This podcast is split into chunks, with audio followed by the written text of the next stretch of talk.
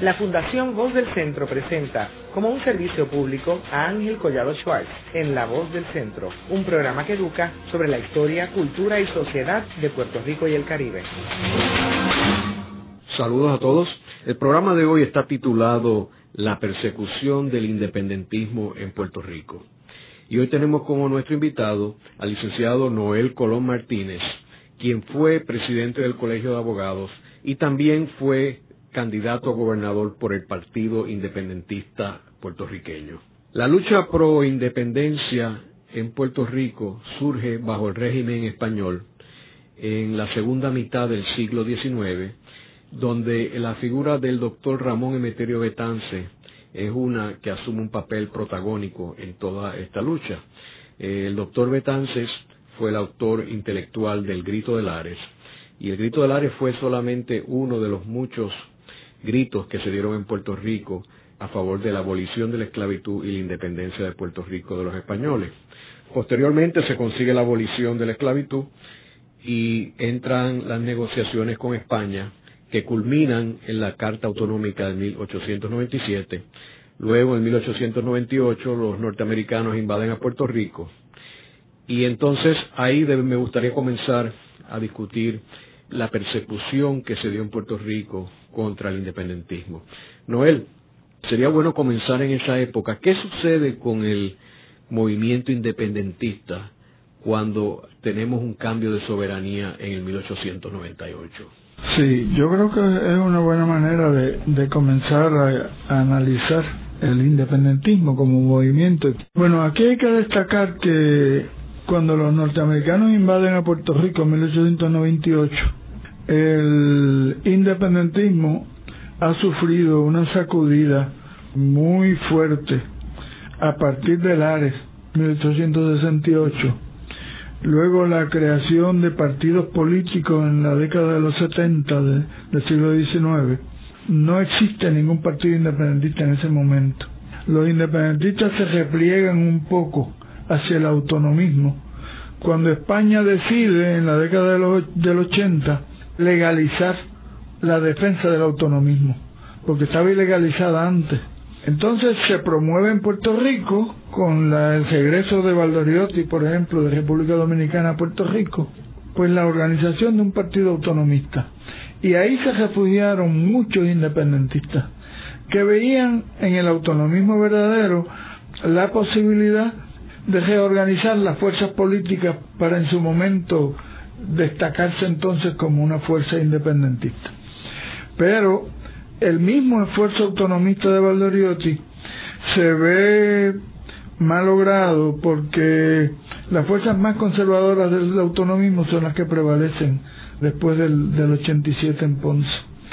De modo que ese movimiento tampoco logró. Y a esto le tenemos que añadir que los últimos años del régimen eh, español en Puerto Rico fue extremadamente represivo contra toda línea que tratara de separar a Puerto Rico de España.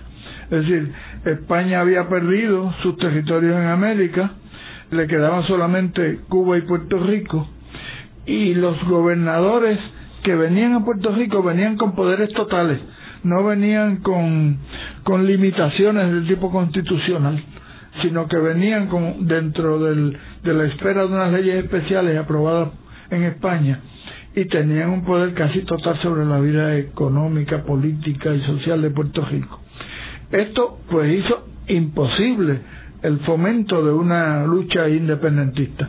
Cuando llegan los norteamericanos a Puerto Rico, entonces el independentismo observa por primera vez la posibilidad de una reorganización de su fuerza con Eugenio María de Hostos, porque toda la lucha revolucionaria anterior había estado fundamentalmente dirigida desde, Francia por, por Betance.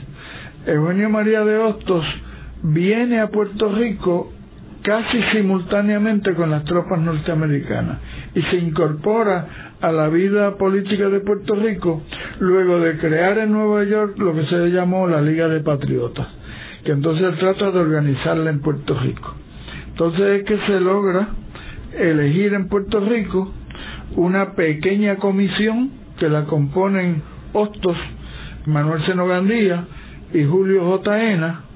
Para, en representación del pueblo de Puerto Rico, plantearle a Estados Unidos la inconveniencia, lo, indeseable de que una invasión militar tenga como consecuencia el establecimiento de un régimen militar que era peor que lo que tenía Puerto Rico bajo España, porque ya bajo España Puerto Rico había en el 97 había por lo menos evolucionado hacia un régimen autonómico que le permitió la constitución de una estructura autonómica en Puerto Rico, que fue eliminada con la llegada de los norteamericanos De modo que la oportunidad de reorganización del independentismo se produce a partir de esa primera protesta de esta comisión que va a Washington, se reúne con McKinley y allí le hacen el planteamiento a McKinley directamente de que las instituciones democráticas de los Estados Unidos entrarían en conflicto con sus propios principios si mantuvieran a Puerto Rico bajo un régimen militar. Eso pues no hay duda de que junto a otras demandas del pueblo de Puerto Rico hizo que se aprobara la ley Foraker. Pero la ley Foraker era una ley eminentemente colonial, que entonces fue el primer indicio que tuvieron los puertorriqueños de que Estados Unidos no estaba en la onda, como diríamos, de reconocerle a Puerto Rico su identidad, de permitir que los puertorriqueños fueran los que decidieran su futuro político, sino que estaba en la línea de eliminar, sí, el régimen militar, pero entronizar un régimen civil que era de típico eh, molde colonial. Esto pues, pues hace que los miembros de esa comisión inicial que van a Washington son los primeros que plantean la indeseabilidad del régimen militar. Pues Otto se retira, por ejemplo, en el 99 a República Dominicana, eh, se va allí a dirigir el sistema de educación pública, Mostos en, su, en sus apuntes señala que cuando él habló con McKinley lo miraba a los ojos, los dos eran masones, lo miraba a los ojos tratando de descifrar la personalidad de aquel, de aquel ejecutivo. Y Hostos pensó que McKinley no era expansionista, pero se equivocó, porque pues por la situación política, económica y social de los Estados Unidos y toda una ideología que se estaba creando imperialista y expansionista pues hacían de ese gobierno uno realmente expansionista. Pero esas reuniones que fueron reuniones cordiales con McKinley, en las cuales McKinley incluso accedió a firmar junto a ellos unos reclamos que ellos tenían sobre, por ejemplo, el cambio de la moneda, lo hizo McKinley frente a ellos en, el escritorio. Cuando otro que no hablaba muy bien el inglés le plantea a McKinley que hay unos presos políticos que él quiere abogar por ellos. McKinley le da el, lápiz y le dice apúnteme el nombre de la persona que usted quiere escarcelar, que usted quiere escarcelar, que era Guzmán Rodríguez, Manuel Guzmán Rodríguez, un independentista mayagüezano y que estaba preso por, por haberse opuesto a la invasión norteamericana en Puerto Rico y eso tuvo buenos resultados, es decir, McKinley exoneró a los presos. Pero el problema es que entonces se empezó a cuestionar en Estados Unidos qué autoridad tenía esa comisión para actuar a nombre del pueblo de Puerto Rico. Y entonces los periódicos empiezan, el New York Times empieza con un editorial, el, otro periódico empiezan a cuestionar cuál es la autoridad de esta persona para representar a Puerto Rico. Y entonces que Hostos adelanta la idea de la convención constituyente, de la, de la asamblea como concepto. Él dice, es verdad, ellos pueden tener dudas sobre la capacidad representativa nuestra. Sería mejor si pudiéramos venir aquí luego de constituida una asamblea en Puerto Rico que nos, que nos dé la, legitimidad que ellos están cuestionando. Pero eh, el problema es que Hostos no vuelve a reunirse con la comisión Otto le deja unas instrucciones a la comisión. La comisión sigue reuniéndose en Washington con todos los oficiales, pero hay que recordar que en ese momento ni ENA ni Seno Gandía eran independentistas. Y Hostos, que lo era, había decidido posponer su reclamo independentista y creía que lo que le convenía al país en este momento era que bajo la tutela de los norteamericanos hubiera un periodo de transición en el cual el pueblo se educara para su propia liberación y él a eso le llamaba el régimen temporal, un régimen temporal. Pero esto con lo que culmina, como he dicho, es con la, la ley FORA, que, que es una ley que no le daba a los puertorriqueños prácticamente ninguna injerencia en los asuntos del país. Y entonces, a principios del siglo, según se van estructurando los partidos políticos en Puerto Rico, particularmente el Partido Unión de Puerto Rico, ¿dónde es que se ubican los independentistas? ¿En qué partido? Bueno, los independentistas se ubican fundamentalmente en el Partido de Unión, pero tan temprano como en 1912 ya Seno Gandía y Matienzo Cintrón y otros fundan, incorporan el Partido de la Independencia. Es el primer partido que lucha por la independencia en, el, en el siglo XX. Y el grupo este independentista que estaba en el Partido Unión estaba liderado por José de Diego. Estaba liderado por José de Diego, entonces parcialmente por Luis Muñoz Rivera, porque Luis Muñoz Rivera tenía una retórica de una manera y se conducía políticamente eh, en muchas instancias de otra. Pero fundamentalmente de Diego es una persona que, que pone mucha fe en el proceso evolutivo hacia la independencia y pues estuvo en posiciones de poder, presidente de la Cámara de Delegados. De Diego viene en la política desde, la Asamblea de Ponce del 87, a la cual él concuje como delegado. De modo que el independentismo trataba de orientar al Partido Unión hacia la independencia, pero habían otras fuerzas en el Partido Unión que lo hacían caer en una cierta ambivalencia y entonces el Partido Unión pues parecía por momentos adoptar la, lucha por la independencia y por momentos adoptar una actitud de, de la independencia sí, pero la estabilidad también como fórmula.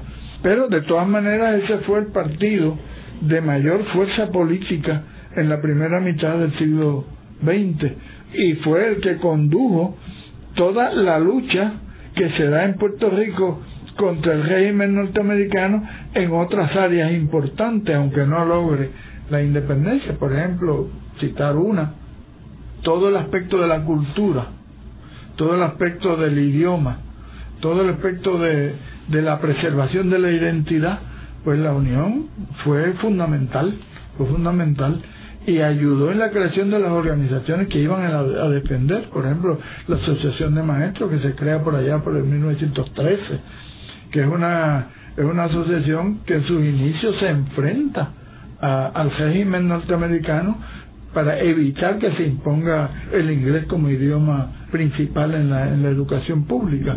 Esos son datos en que el Partido Unión no hay duda de que fomenta y protege la identidad y la cultura y la historia, etcétera, pero no es un partido que se identifique absolutamente con la independencia del país.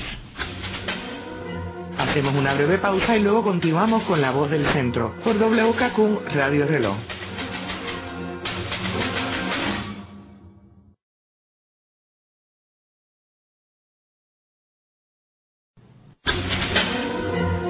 De regreso con Ángel Collado Schwartz en La Voz del Centro, presentado como un servicio público de la Fundación Voz del Centro. Continuamos con el programa de hoy titulado La persecución del independentismo en Puerto Rico. Hoy con nuestro invitado, el licenciado Noel Colón Martínez, quien fue presidente del Colegio de Abogados. Eh, Noel, en el primer segmento estábamos hablando de los antecedentes del movimiento independentista, también hablamos de lo que sucedió en los tiempos españoles y particularmente en el cambio de soberanía en el 1898 y las reuniones que hubo en Washington con el presidente McKinley. Ahora me gustaría entrar en el qué sucede en Puerto Rico una vez los puertorriqueños se dan cuenta de que no hay posibilidades de estabilidad ni hay posibilidades de independencia. ¿Qué sucede en Puerto Rico? ¿Qué hacen los independentistas en ese momento? Sí, no hay duda de que luego de la invasión norteamericana, luego de la ley Foraker, eh, los puertorriqueños se dan cuenta de que lo que existía antes de la invasión norteamericana le había concedido a los puertorriqueños unos poderes políticos de los cuales carecerían bajo la intervención norteamericana y entonces empieza a desarrollarse un sentimiento de que lo que se ha obtenido con la invasión norteamericana es inaceptable.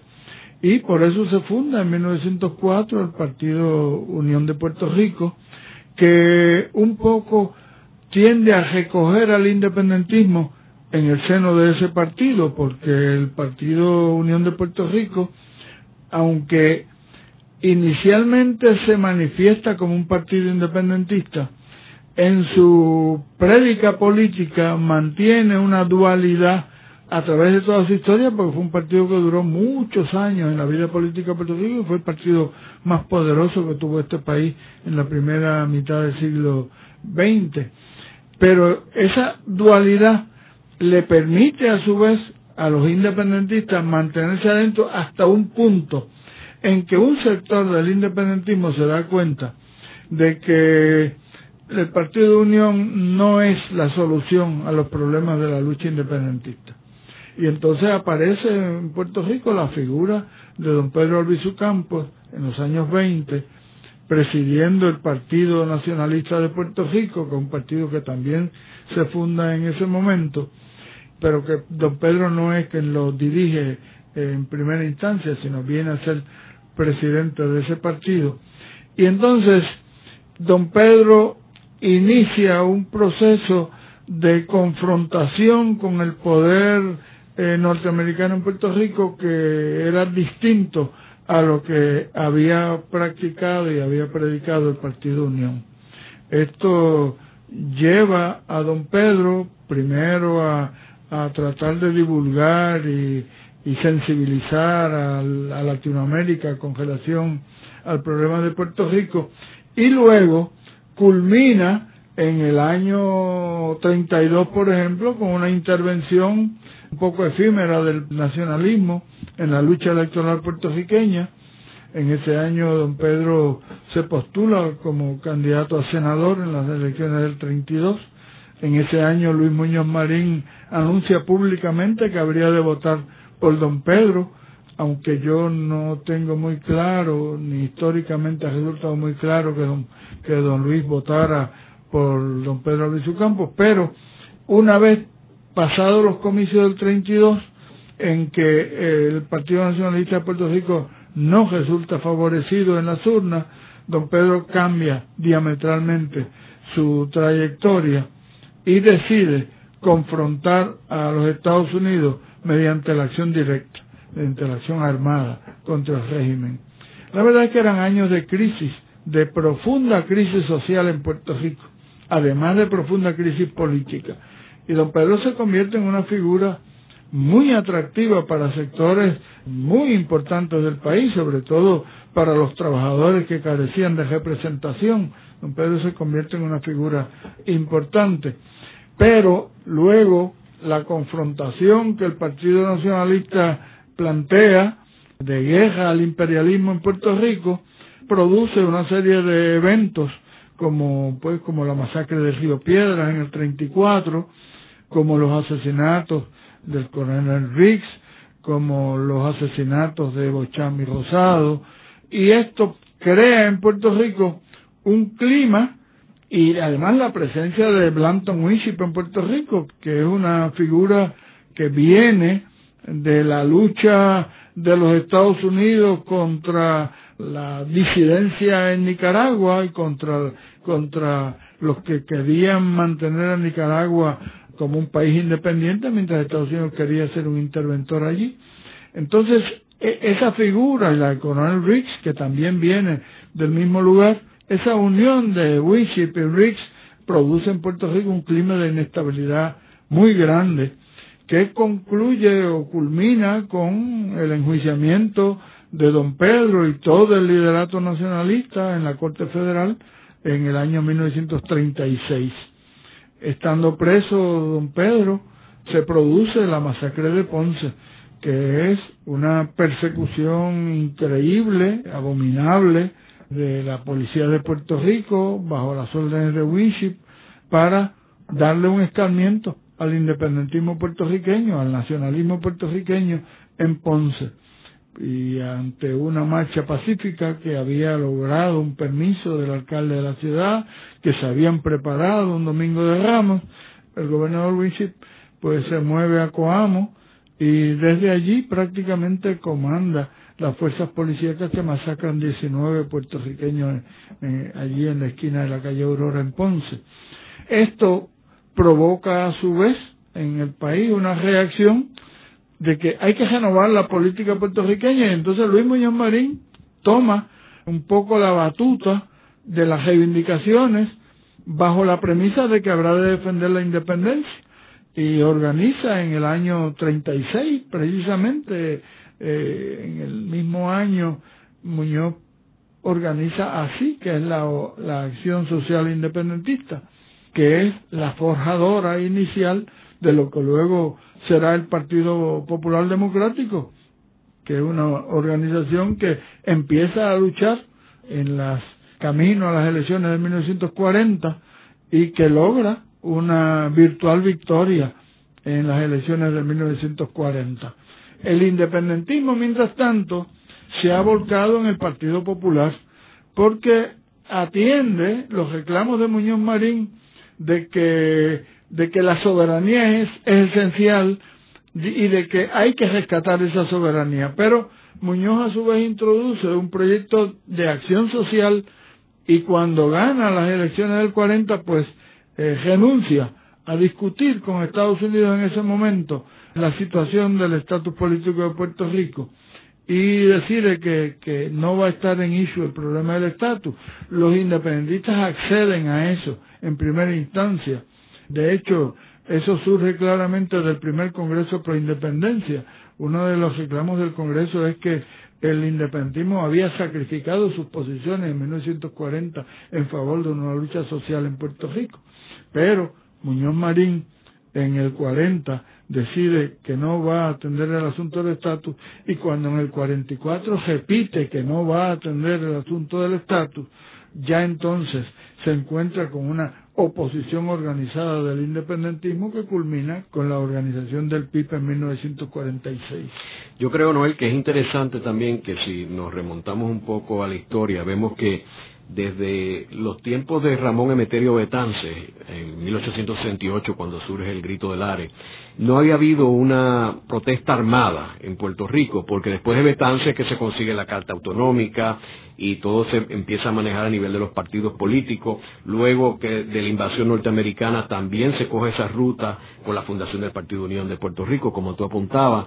Y en realidad no es hasta Pedro Albizu Campos que se empieza a rescatar nuevamente el nacionalismo puertorriqueño en una forma este, armada, como tú mencionas. Y yo creo también que es interesante apuntar de que Pedro Albizu Campo utiliza también el elemento de las huelgas con las grandes centrales azucareras, que era en realidad el poder económico de Puerto Rico, que eran firmas norteamericanas.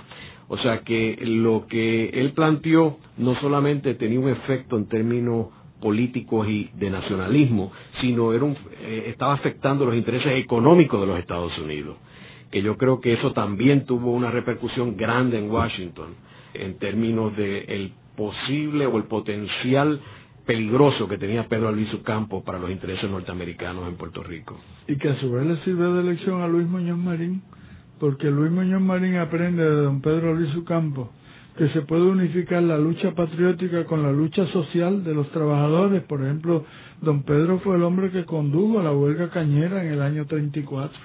Es decir, don Pedro eh, eh, se le veía en ese momento como una persona de unas capacidades enormes, que era capaz de conducir el, el país por varias vertientes, pero la acción armada del nacionalismo, pues, tiene como consecuencia el proceso de, de don Pedro y toda la represión del nacionalismo, que fue lo que se produjo luego de la sentencia de don Pedro a 10 años de cárcel en Corte Federal. En breve continuamos con La Voz del Centro por WKQ Radio Reloj.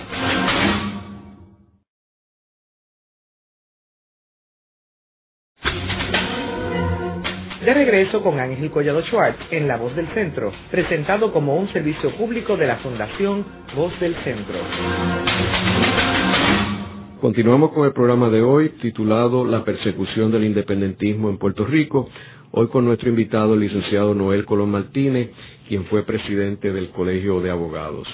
Noel, en el segmento anterior estábamos hablando ya de la masacre de Ponce, finales de la década de los 30, pero en la medida que entremos en, la década de los 40, sería interesante que explicara qué estaba sucediendo a finales de la década de los 40 en términos de la Guerra Fría, lo que, la persecución del comunismo en Estados Unidos, McCarthy, y cómo eso afecta la situación de Puerto Rico y de los independentistas. Sí, es que es paradójico porque a la vez que se inicia en Estados Unidos un proceso para concederle a Puerto Rico que redacte una constitución, se está dando allá un proceso intenso de persecución de las minorías de los disidentes, sobre todo del Partido Comunista. El, el caso principal que se lleva en Estados Unidos contra el, el liderato del Partido Comunista, que es el caso de U.S. versus Dennis, que es de 1951, se da simultáneamente con la organización en Puerto Rico de la Asamblea Constituyente. Y en el 48, por ejemplo, que en el 46 se funda el Partido eh, independentista en Puerto Rico, en ese periodo se están legislando en muchísimos estados en Estados Unidos leyes similares a la ley de la mordaza que se legisló en Puerto Rico en 1948. De modo que toda la Guerra Fría, todas las consecuencias de la Guerra Fría, el conflicto, la privación de libertades personales, etcétera, se está dando a la vez. Y eso, pues, naturalmente, permite que en Puerto Rico se legisle una ley como la ley de la mordaza, que lo que no permitía era sencillamente ejercer el derecho a la libre expresión con relación a la política. Pues eso es lo que utiliza el gobierno con relación a la insurrección de 1950.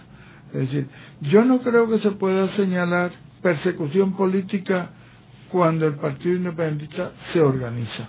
Es decir, yo no creo que hay elementos históricos que indiquen que hubo persecución política. Eh, hubo un gran debate político en Puerto Rico, pero no hubo una persecución del gobierno para impedir que el Partido Independentista se organizara. Pero sí, cuando se produce la insurrección de 1950, entonces el gobierno actúa contra los nacionalistas y los miembros del PIB de igual manera. De hecho, logra, lo, logró el gobierno arrestar a cerca de 800 miembros del PIB que no tenían nada que ver. Y es verdad que no estuvieron mucho tiempo presos, porque la realidad es que ninguno estuvo más de cuatro o cinco días preso. Pero estuvieron presos, estuvieron presos sin haber cometido delito alguno. Y esa es la primera actividad represiva del gobierno contra los militantes del PIB. Y que ellos jamás han perdonado porque la verdad fue que fue un error de juicio grave del gobierno de Muñoz Marín, que Muñoz Marín tiende un poco a rectificar en 1959, cuando crea la comisión para que se investigue el estado de los derechos civiles en Puerto Rico. Y es esa comisión la que hace el enjuiciamiento duro de la actuación del gobierno antes. Yo quisiera que para beneficio de nuestro radio escucha señalar unas fechas que son bien importantes para enmarcar todos estos eventos que están sucediendo. Primero, cuando se pasa la ley de la mordaza, el gobernador de Puerto Rico, Jesús Tepeñero, que había sido el último gobernador nombrado por el presidente de Estados Unidos y el primer gobernador puertorriqueño en nuestra historia, eh, Muñoz Marín era presidente del Senado cuando esto sucede, o sea que esta ley es aprobada por Muñoz Marín como presidente del Senado, que es interesante que en un programa anterior Ivonne Acosta mencionó que todas las minutas de esa aprobación del Senado desaparecieron y no están en el Senado. Interesante. Así que no se sabe qué sucedió esa noche cuando se aprobó esa última hora, fue a altas horas de la noche que se aprueba esa ley. Luego en el 48, a finales del 48, son las primeras elecciones en Puerto Rico para gobernador, donde Muñoz Marín sale electo gobernador. Luego tenemos esta insurrección en 1950 que surgió en varios pueblos de la isla, una insurrección nacionalista. Y luego entramos en la creación del Estado Libre Asociado, la constituyente, en el 1952. Y culmina en el 52 con la segunda aparición del Partido Independentista en unas elecciones donde tiene un respaldo formidable y donde se convierte en realidad el segundo partido de Puerto Rico y es la tesis que planteó Ivonne Acosta en un programa anterior. Ahí es donde el Partido Popular decide lanzar una estrategia para destruir el independentismo en Puerto Rico y lo logra criminalizando el independentismo y poniendo en efecto todos los poderes que daba la ley de la mordaza. Y en este contexto, Noel, estoy consciente de que tú participaste en términos del Departamento de Justicia que dirigía José Trías Monge como secretario de Justicia y que en aquel tiempo tú eras fiscal. ¿Cuál fue eh, tu experiencia como fiscal en todos estos eventos? Pues fíjate, el problema es que no fue la insurrección eh, nacionalista de octubre del 50 solamente, sino que hubo otras actividades que involucraban ya el interés directo norteamericano, como el ataque a la Casa Blair, que se produce inmediatamente después de la, de la insurrección, y luego en el año 54 el ataque al Congreso por parte de Lolita, Rafael y los otros. De modo que tenemos ahí eh, una secuencia de actos de rebeldía contra el gobierno de los Estados Unidos. Entonces, la actitud del gobierno de Puerto Rico fue lograr el respaldo del gobierno de los Estados Unidos para reprimir el independentismo en Puerto Rico. De eso no hay duda alguna. Eso no hay duda alguna. Uno podía no tener la perspectiva histórica en aquel momento. Yo, por ejemplo, yo me gradué de abogado en el año 51, estaba estudiando cuando ocurrió la insurrección, pero ya era fiscal en el 54 cuando ocurre el ataque al Congreso.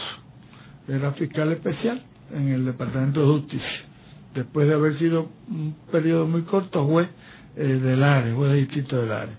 Y yo participé en dos instancias. Participé como parte de un grupo de fiscales que vio, creo que el último caso bajo ley de la mordaza que se vio en Arecibo, en el Tribunal Superior de Arecibo. Eh, eran 14 acusados del Partido Nacionalista, todos convergiendo alrededor de los ataques que se continuaban haciendo.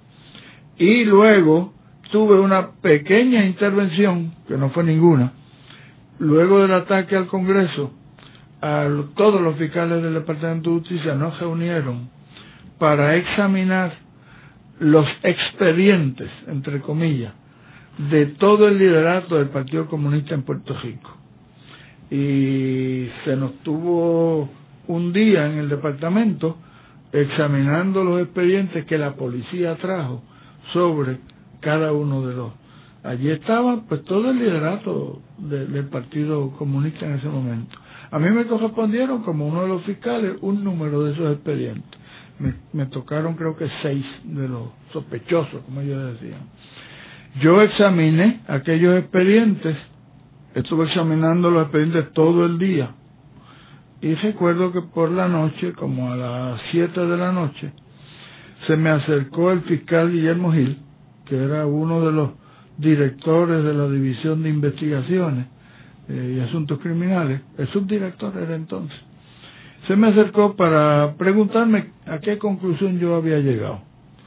Yo le expresé a, Guillermo Gil que yo no veía nada en ninguno de los expedientes, que no me parecía que ya había la comisión de delito alguno bajo ley de la mordaza o bajo ningún otro estatuto. Eh, eso fue como a las 7 de la noche y como a las 8 de la noche vino a verme el fiscal José C. Y me preguntó que él le había explicado que yo no, no, no encontraba ningún problema y yo le dije que no, que no encontraba ningún problema, que yo creía que allí habían pues documentos privados personales que tenían que ver con la ideología de la gente que se me había llevado, pero que yo no no encontraba la comisión de ningún delito.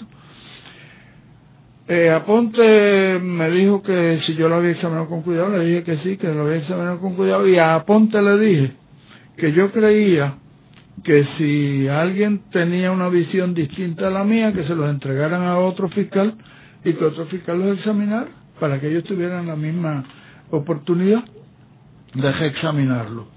Me dijo que creía que no, no había necesidad de eso y me dejó los expedientes y se fue. Como a las diez y media de la noche vino a verme Trías, el secretario de Justicia, que era mi amigo, me había sido mi maestro en la universidad y fue quien me llevó al Departamento de Justicia. Y Trías, con mucho respeto, me dijo que si yo realmente creía que no había ninguna violación a la ley de la mordaza. Yo dije que yo creía que no había violación a la ley de la mordaza ni a ningún otro estatuto que yo pensaba que ya todos esos documentos que existían allí, que aparentemente habían sido productos de a veces de allanamientos, etcétera, yo no creía que había ahí nada que pudiera conectarlo a ellos con ningún delito.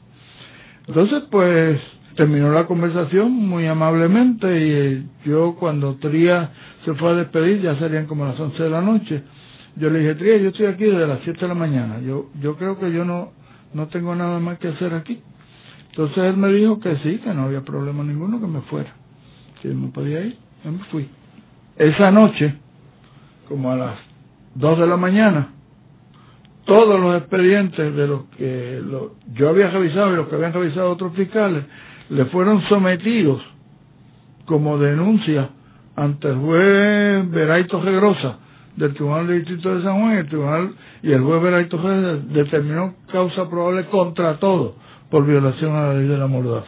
Para mí aquello fue terrible y yo al siguiente, creo que eso fue un viernes o un jueves, pero creo que pasó un fin de semana en que yo pudiera ver al fiscal Aponte, que era mi jefe en el departamento, y le comuniqué mi, mi sorpresa y mi incredulidad ante una determinación de causa probable que yo no yo no entendía cómo se pudo haber hecho salvo que encontraran cosas que yo no vi o que me o que a otros tuvieran hubiesen podido ver cosas que yo no vi y Aponte con mucha candidez me dijo mira Noel Trías recibió una llamada de Fernós desde Washington. En Washington están extremadamente preocupados por la situación de Puerto Rico.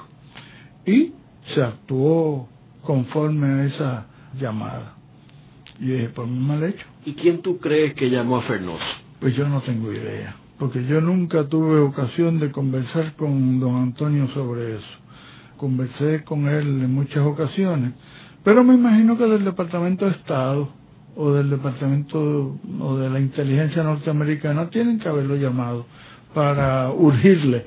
Es que había una situación de enorme preocupación por las disidencias en ese momento en Estados Unidos, como había un problema de guerra fría y como los comunistas y los nacionalistas en Puerto Rico más o menos siempre habían obrado entendiendo la posición de cada cual pero solidarizándose unos con otros yo creo que, que ellos pensaron que había que sofocar en Puerto Rico el liderato comunista como ya lo habían hecho desde 1951 en el caso de Denis. Ahora, yo diría que un posible candidato de haber hecho esa llamada a Fernó tiene que haber sido J. Edgar Hoover, el jefe de la FBI, porque muchísima investigación que yo he hecho en Washington se puede corroborar de que Hoover tenía un interés muy particular sobre el caso de Puerto Rico, sobre don Pedro Albizu Campo, de hecho, hay decenas de informes sobre Albizu Campos, sobre el nacionalismo, y todos venían de la oficina de J. Edgar Hoover en el FBI.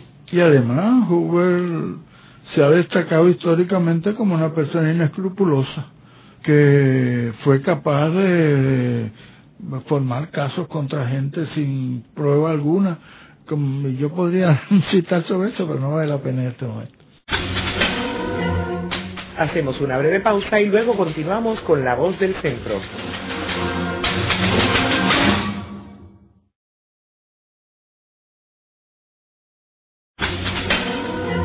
Continuamos con la parte final de La Voz del Centro con Ángel Collado Schwartz. Pueden enviarnos sus comentarios o sugerencias a través de nuestra página cibernética en www.vozdelcentro.org.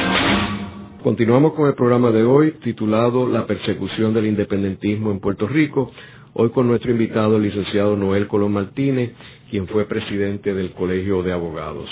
Noel, en el segmento anterior estábamos hablando de la situación que, y la experiencia que tú tuviste en la Fiscalía bajo el secretario de Justicia, José Trías Monge.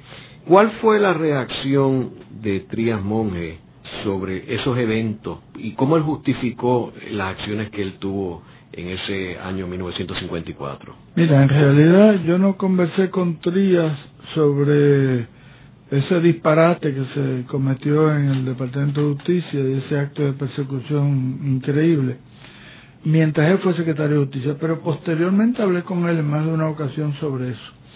Posteriormente me sentí satisfecho cuando él compareció ante la Comisión de Derechos Civiles e hizo un acto de, de mea culpa. Es decir, él reconoció que el Partido Popular y las administraciones del Partido Popular habían incurrido en exceso eh, en el tratamiento de la persecución política en Puerto Rico. Y él se responsabilizó por eso y mucha gente lo, lo reconoció como un acto de, de generosidad y de, y de valentía. Otra gente no, no, no lo reconoció así. Pero sí, Trías estaba, se sintió finalmente avergonzado de, todo ese trámite que se le dio. Entonces vemos que la ley de la mordaza obviamente tuvo su efecto porque logró debilitar al Partido Independentista puertorriqueño donde en el 56 sacaron menos votos que en el 52 y en el 60 ya este se convirtió en un partido bien pequeño.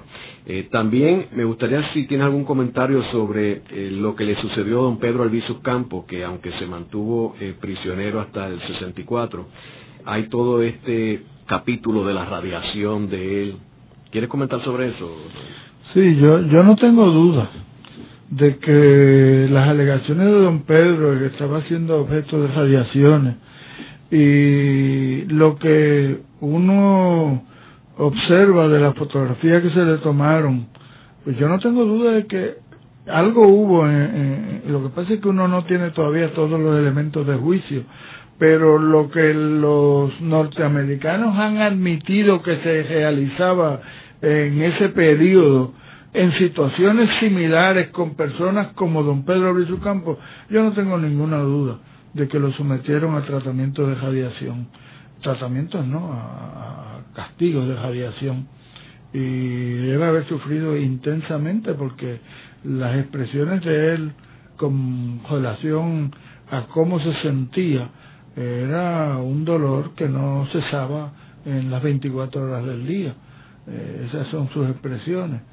Pienso que no hay ninguna razón, pero que, pero que nosotros debemos, yo no sé de qué manera, pero debemos insistir en que esas investigaciones que no han culminado culminen. Esa investigación de cómo Estados Unidos utilizó la radiación como un método de castigo en, los años 50. Entonces, ¿qué sucede con todo este programa de persecución del independentismo en época más reciente, en los 60, 70, 80? Fíjate, yo te diría que la, la represión política con relación al independentismo se ha movido de, un, de unos sitios a otros. Por ejemplo, nosotros debiéramos anotar como una represión muy importante lo que ocurrió en la Universidad de Puerto Rico. En 1948 se legisla la ley de la mordaza, pero en 1948 también ocurre en Puerto Rico la huelga universitaria más exitosa que ha habido en la historia y de carácter más revolucionario. Y entonces esa huelga tiene como consecuencia que un sinnúmero de, estudiantes son suspendidos, quedan fuera de la universidad, profesores valiosísimos quedan fuera de la universidad. Y entonces se silencia la Universidad de Puerto Rico por muchos años, porque entonces se prohíbe por reglamento toda actividad política en la universidad. Eso es así desde el 48 hasta el 1966, en que se legisla una ley universitaria y entonces empieza un poco a liberalizarse la vida institucional en la universidad, pero en el 69, por ejemplo, en la, en la Corte Federal en Puerto Rico se condena a un estudiante por negarse a, a, inscribirse y a servir en el ejército de los Estados Unidos. Y eso desata en la Universidad de Puerto Rico una serie de acontecimientos que provocan en el 70 la muerte de, de Antonia Martínez y luego en el 71 la muerte de un comandante y la muerte de un policía y la muerte de un estudiante. Y fueron actividades que tuvieron como consecuencia mucha represión contra el independentismo, porque entonces se veía que el independentismo se había movido hacia la universidad. Es decir, y que se quería mantener a la universidad como un centro de activismo independentista. Entonces, pues, las injusticias que se cometieron contra ese estudiantado universitario durante ese periodo fue muy grande. Y la exclusión del independentismo de los puestos de, en la Facultad de la Universidad de Puerto Rico fueron evidentes.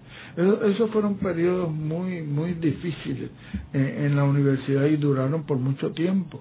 Eh, es decir, la universidad vino a, a, lograr alguna normalidad en la discusión de asuntos políticos, porque el reglamento se enmendó en el, en el 48 al 50 para que no pudiera haber ningún tipo de discusión política y lo que provoca eso es una invitación que se le hace a don Pedro Albizu Campos cuando regresa a Puerto Rico en el 47 para que se dirija a los estudiantes en el 1948. Eh, eso es lo que provoca la huelga, es decir, se quería sacar a la universidad alejarla de la realidad social y política del pueblo de Puerto Rico. Yo creo que también es importante en términos de la relación entre el grupo independentista y el Estado, los eventos del 1959, eh, la Revolución Cubana, ya que eso trae la Guerra Fría al Caribe y entonces trae también la entrada de un grupo de cubanos de la extrema derecha que entran a Puerto Rico y entonces toman una posición más agresiva, ahí que vienen las bombas en claridad, la Cuba en el Colegio de Abogados. Eh, háblanos un poco sobre esa, esa etapa. Sí, los conflictos de la Guerra Fría se reflejaron aquí, no hay duda, tan pronto la, la revolución cubana logra instaurar un régimen permanente en Cuba. Yo pienso que Estados Unidos percibió inmediatamente que el sector independentista no importa las diferencias ideológicas que pudiera tener con el régimen cubano, estaba en solidaridad con esa revolución. Sobre todo porque Estados Unidos inmediatamente trata de destruir esa revolución y entonces nosotros reaccionamos en solidaridad con Cuba, independientemente de, pero a la vez aquí nos llegan un grupo de cubanos que venían denostando del, del comunismo, críticos de todo el proceso que se estaba dando allá, que habían sido algunos desposeídos de propiedades valiosas, etcétera, y entonces a Puerto Rico se traslada el conflicto. Y aquí un sector del exilio cubano era abiertamente adversario del independentismo hasta el punto de que algunos de miembros de ese exilio han sido señalados como causantes de muertes de luchadores, en algunos casos luchadores eh, de jóvenes cubanos que vivían en Puerto Rico, como Muñiz Varela, o de puertorriqueños, como el caso de, del hijo de, Juan Maribras, de Chagui, de Santiago Mari Pesquera.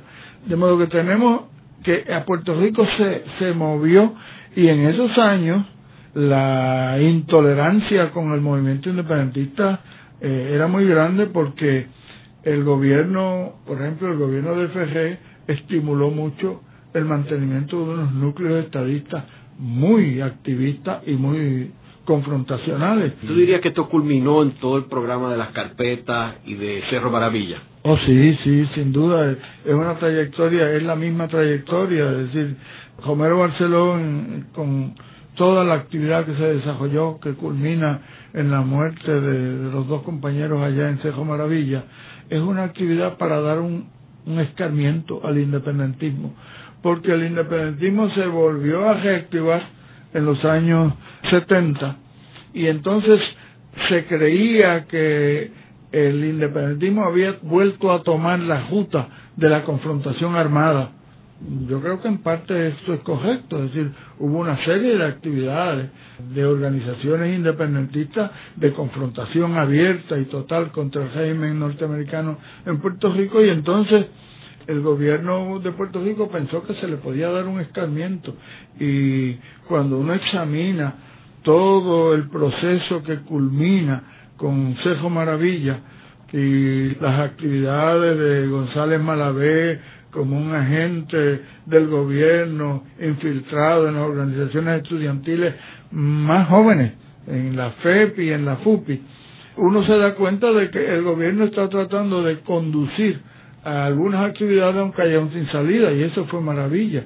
Es decir, quien planifica maravilla realmente es González Malavé, quien conduce a los jóvenes hasta Cejo Maravilla es González Malavé y luego González Malavé desaparece del escenario víctima de un asesinato que nadie todavía ha podido saber eh, quién lo asesinó, pero que ese es un elemento que está ahí, porque ese es un hombre que sabía mucho de cómo operaba la inteligencia tanto puertorriqueña como norteamericana en Puerto Rico.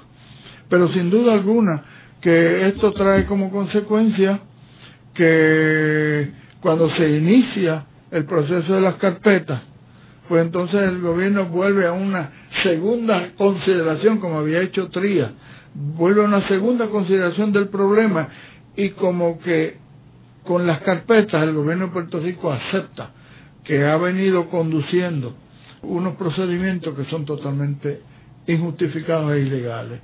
Y aparentemente, digo yo aparentemente porque uno no jamás puede afirmar esto de manera definitiva, aparentemente el gobierno optó por otros medios para enfrentar cualquier problema con el independentismo que no fuera manteniendo una división de inteligencia en la policía, que era una cosa increíble cuando uno lee las carpetas, yo tengo dos carpetas bastante buenas, que si uno se da cuenta de hasta qué punto la inteligencia interna en Puerto Rico trataba de mantener un seguimiento casi absoluto de las actividades de uno.